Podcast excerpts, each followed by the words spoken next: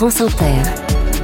Léa Salamé, Nicolas Demorand, le 7-10. Débat ce matin sur la crise politique aiguë que traverse la France depuis une semaine autour du projet de loi immigration, finalement adopté hier soir par le Sénat et l'Assemblée nationale dans la version durcie de la commission mixte paritaire. Mais quand, à 15h40, Marine Le Pen annonce que le RN votera le texte, c'est la crise ouverte, la majorité se fracture, son aile gauche s'insurge et des ministres de gauche menaceraient de quitter le gouvernement. Elisabeth Borne a démenti euh, se fait tout à l'heure à notre micro. Comment en est-on arrivé là et sur quoi peut désormais déboucher cette crise? On en parle avec trois invités ce matin. Françoise Fressoz, éditorialiste au quotidien Le Monde, Jérôme Jaffré, politologue, chercheur associé au CEVIPOF, Thomas Piketty, économiste, professeur à l'école d'économie de Paris. Merci d'être là tous les trois et question directe pour commencer. Comment qualifiez-vous la situation ce matin? Diriez-vous que c'est une crise politique sans précédent depuis l'arrivée d'Emmanuel Macron au pouvoir.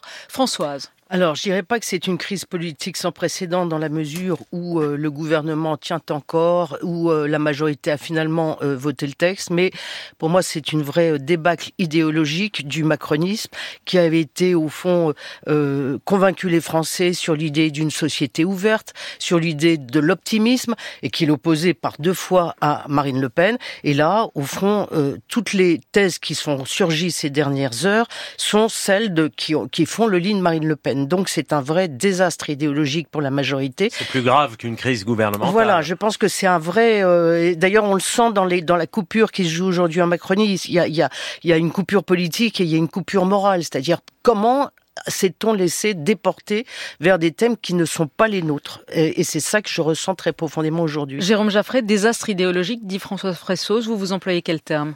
Écoutez, c'est Emmanuel Macron piégé de bout en bout sur cette affaire et par ses maladresses successives. Hein. C'est-à-dire que le thème de l'immigration occupe depuis des mois et des mois le débat. C'est Emmanuel Macron qui l'a installé. Euh, le gouvernement a jugé habile de commencer par le Sénat l'examen des textes plutôt que de le commencer par l'Assemblée, ce qui a entraîné un texte extrêmement dur au départ. Et par ailleurs, euh, il a accepté une commission mixte paritaire, manifestement Emmanuel Macron en donnant la consigne à Madame Borne d'aboutir à tout prix à un accord pour une CMP conclusive afin de se débarrasser du texte avant Noël. C'était l'expression employée. Et donc, il, s'est fait piéger de bout en bout. Et le bilan, c'est effectivement, euh, Françoise Fressos a raison, c'est une une rupture profonde dans le macronisme, à la fois comme objet politique et comme objet idéologique, euh, une majorité dynamitée qui aura beaucoup de mal à s'en remettre, donc les dégâts sont considérables. Est-ce que c'est si bon pour Marine Le Pen? On y reviendra. On va y revenir. Débâcle, dynamitage, et vous, euh, Thomas Piketty, quel mot employer? C'est la, fin, la fin de la tripartition qui était un système très instable dès le départ, et là c'est l'union des droites qui est en train de se faire euh, sous nos yeux sur une base réactionnaire, c'est-à-dire c'est le retour au code de la de Charles Pasqua. Donc on revient en 1993, 30 ans en arrière.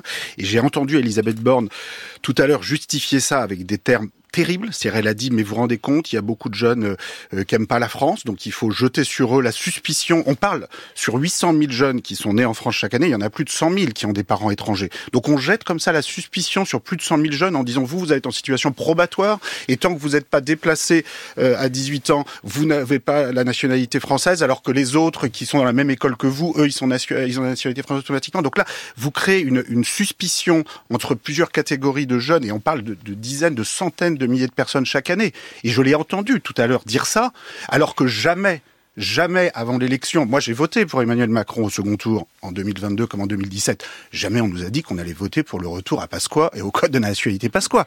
Donc si vous voulez faire ça tranquillement, euh, voilà, faire et, en insistant dix fois. D'ailleurs, vous dire, contestez Thomas on passe à la suite. Vous contestez euh, ce qu'elle a dit. on passe pas à la suite. Vous contestez ce qu'elle a dit à la question quand on lui a demandé sur les cautions, euh, sur les cautions étudiantes. elle a dit ça existe en Allemagne. en Allemagne, quand tu veux étudier en Allemagne, il faut mettre sur un compte bloqué 11 000 euros. Alors, vous dites c'est pas vrai. Elle a menti. C'est très grave. C'est-à-dire que là, la première ministre tout à l'heure sur votre antenne a menti. C'est-à-dire le système qui existe en Allemagne n'a rien à voir avec une caution. Le système qui existe en Allemagne, qui peut par ailleurs être contesté, c'est avant d'arriver en Allemagne, pour obtenir votre votre visa, vous devez montrer que vous avez des ressources, et vous devez, pour ça, une des façons de le montrer, c'est d'avoir 11 000 euros sur un compte bloqué. Sauf qu'une fois que vous arrivez en Allemagne, vous les dépensez, ces 11 000 euros. C'est avec ça que vous vivez comme étudiant. Donc ça n'a rien à voir avec une caution que vous ne récupérez à la fin quand vous partez. Donc vous voyez bien, je pense que tous les auditeurs comprennent que ça n'a rien à voir. Et le fait que Elisabeth Borne, tout à l'heure, ait laissé entendre que ça existait en Allemagne, si vous voulez, là, quand on en arrive avec ce genre de mensonge, qu'on est Premier ministre, comment vous avez trouvé Comment vous avez trouvé Françoise Trézos et Jérôme Jaffré l'intervention de la première ministre? C'est vrai que sa parole était très attendue. Euh, elle vient de la gauche.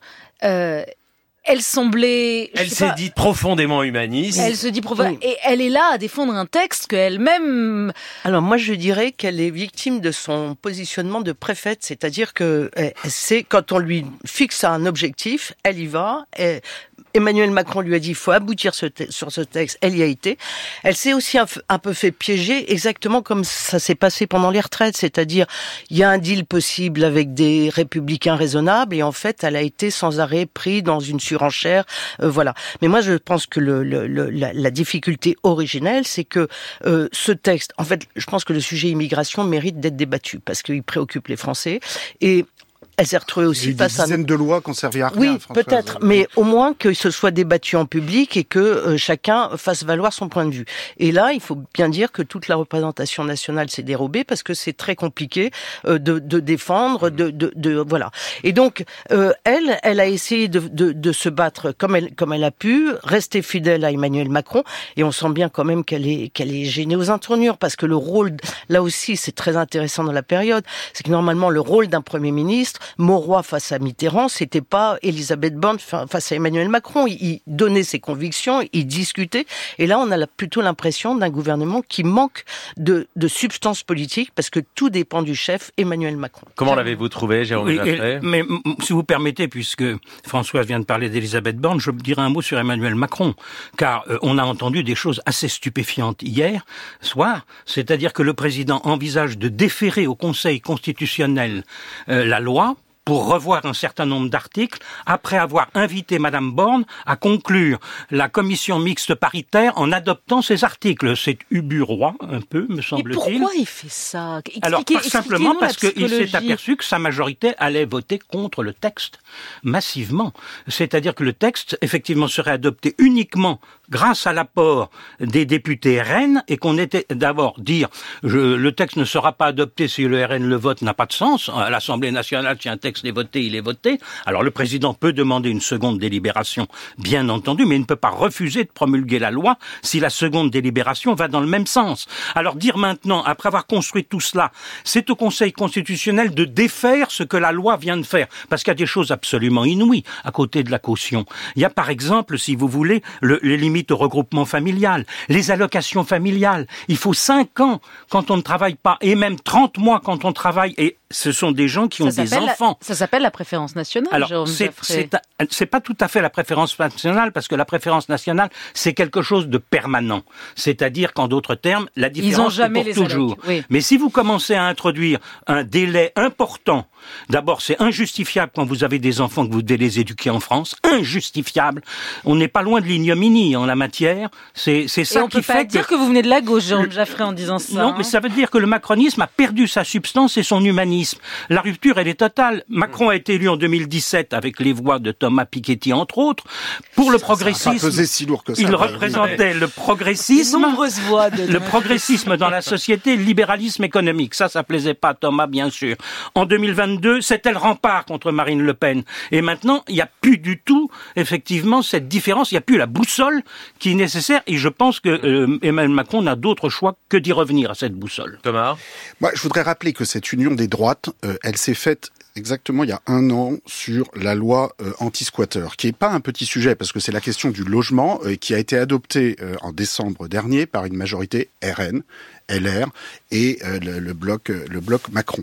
C'est une loi qui euh, durcit et, et, en fait se défoule sur les plus précaires pour résumer. C'est-à-dire qu'en fait au, au, motif du fait que voilà on va faciliter les expulsions etc. En fait on précarise toute une partie de locataires dans ce pays. Si on s'imagine que c'est comme ça en tapant sur les plus pauvres qu'on va résoudre les problèmes de dizaines de millions de Français sur en termes de logement, d'isolation et en fait j'insiste sur ce point parce qu'en fait le point commun entre toutes ces droites du RN jusqu'à la partie droite du, du bloc euh, du bloc Macron, c'est finalement cette façon de se défouler sur les plus pauvres. Alors en particulier sur les immigrés, les personnes d'origine étrangère, mais plus généralement sur les plus pauvres.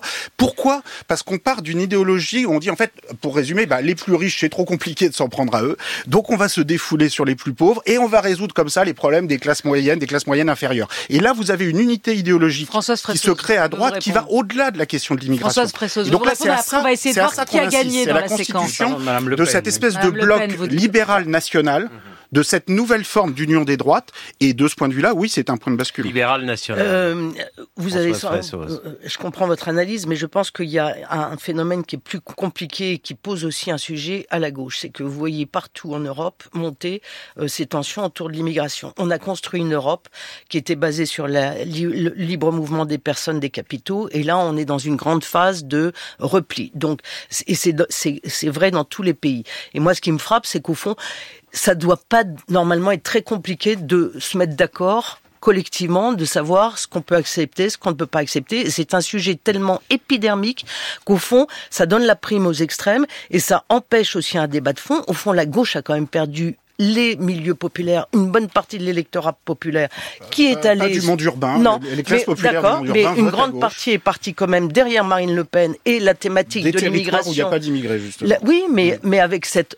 angoisse fondamentale de perte de l'identité. Et ça, c'est pas traité par la gauche qui, au fond, se dit bon, on va, on va, on va structurer le paysage politique en union des droits du macronisme de l'extrême droite. Et nous, on ne regarde pas le sujet. Et, personne en France ne pense que les problèmes de pouvoir d'achat, de logement vont être réglés en, en, tapant comme ça davantage sur les immigrés ou les populations si, vous me permettez, les plus, précarisées. La, gauche là, ce matin, est un peu marginalisée dans l'histoire puisque, pardon, hein, mais le gagnant ou la gagnante, euh, euh, il y en a deux ce matin, corrigez-moi, c'est LR. D'abord qui a réussi magnifiquement son coup politique. Avec une photo dans le Figaro où on voit Eric Ciotti et Marlex Gognard sur Gognard les est mort de, rire. Un Olivier Marlex, le président de DLR à l'Assemblée nationale, qui dit c'est le retour du RPR de Pasqua avec ce texte.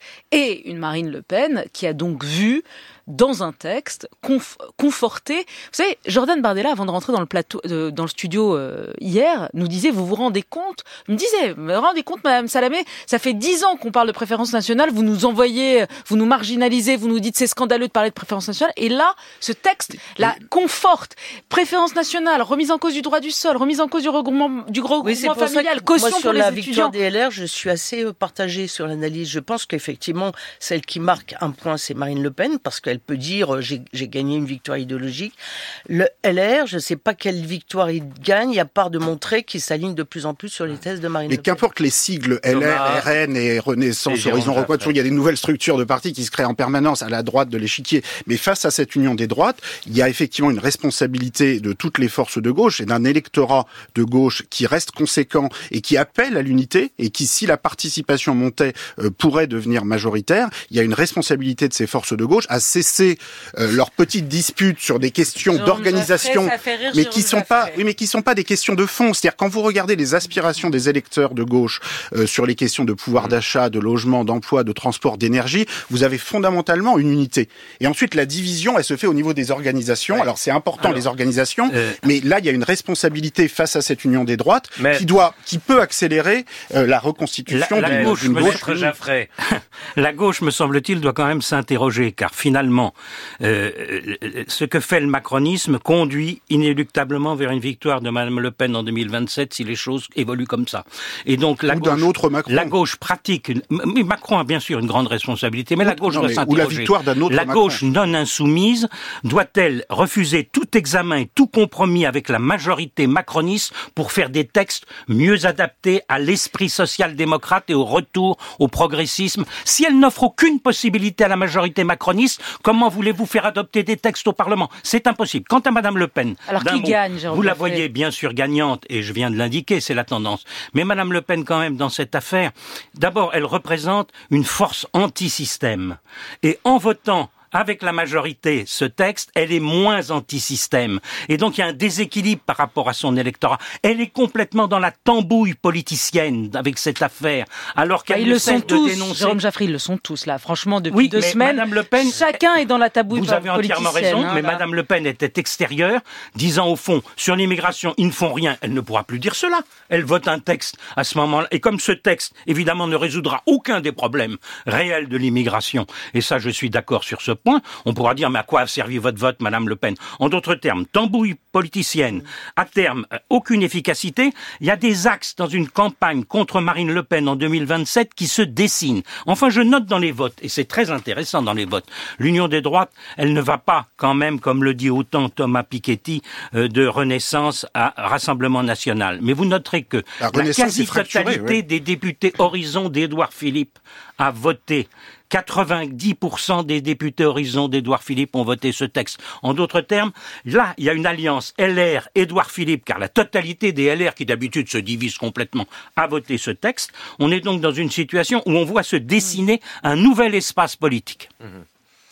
C'est un espace politique, effectivement, je Françoise, pense, que, le mot de la qui, fin. qui- qui se dessine, euh, qui est vers euh, la, la droite de gouvernement, si elle existe encore. Et je pense qu'il y a quand même un sujet.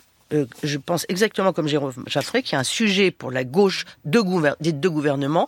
Est-ce qu'il reste derrière dans la roue de Mélenchon? C'est ce qui se passe aujourd'hui, alors que normalement la NUPES avait explosé. Ou est-ce qu'elle s'interroge aussi sur la façon de résoudre concrètement les problèmes des Français? Allez, on en Merci reste là. Merci à tous, à les, tous les trois. trois. Françoise Fressos, Jérôme Jaffray, Thomas Piketty.